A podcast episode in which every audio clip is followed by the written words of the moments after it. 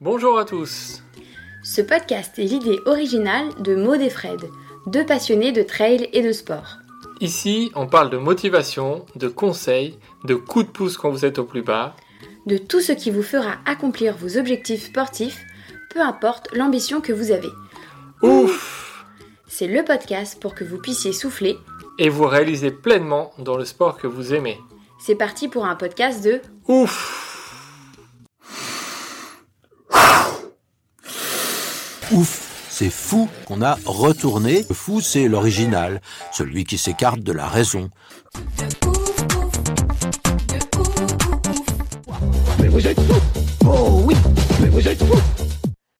Bonjour à tous et bienvenue dans ce nouvel épisode d'Histoire du Trail.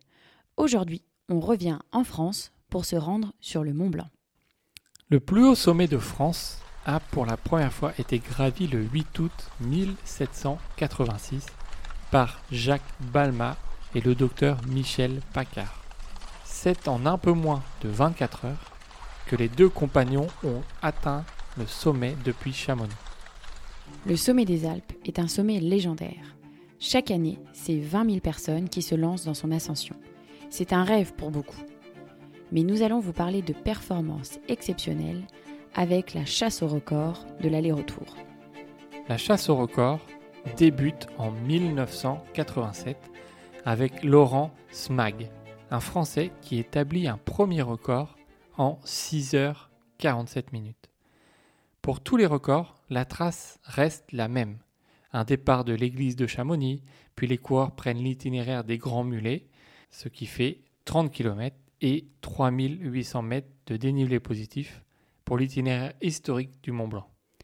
L'année d'après, c'est Pierre Lestas, l'ancien directeur des remontées mécaniques de l'Aclusa, qui établit un record en 6h22. Laurence Mag apprend la nouvelle, repart 13 jours après, au petit matin, et le récupère en 6h15. À cette époque, la chasse au record fait rage. Deux jours après le nouveau record, un nouveau protagoniste entre en jeu, Jacques Berly.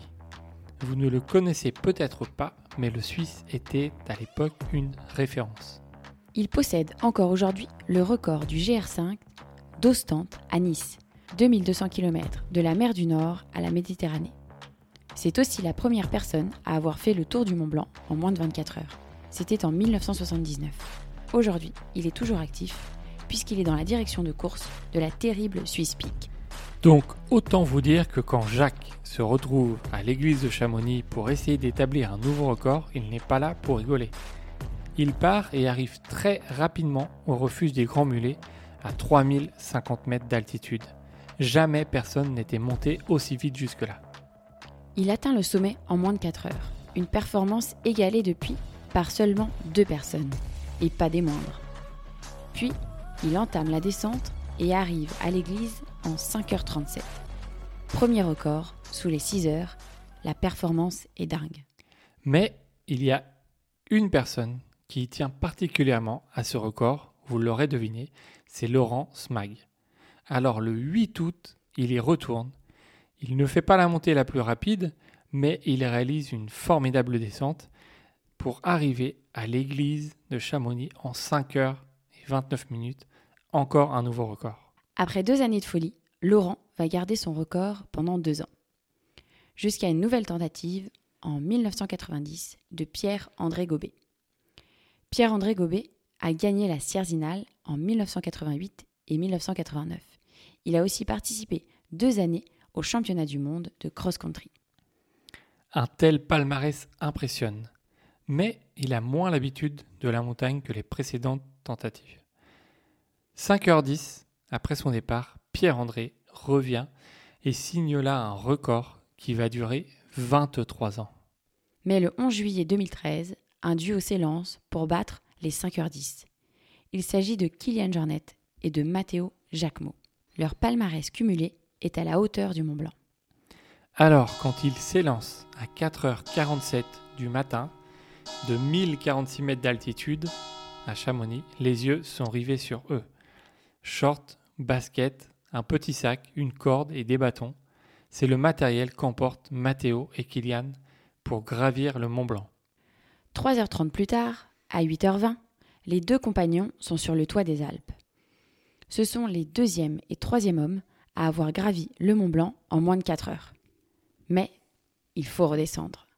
Alors c'est parti pour la descente à toute allure.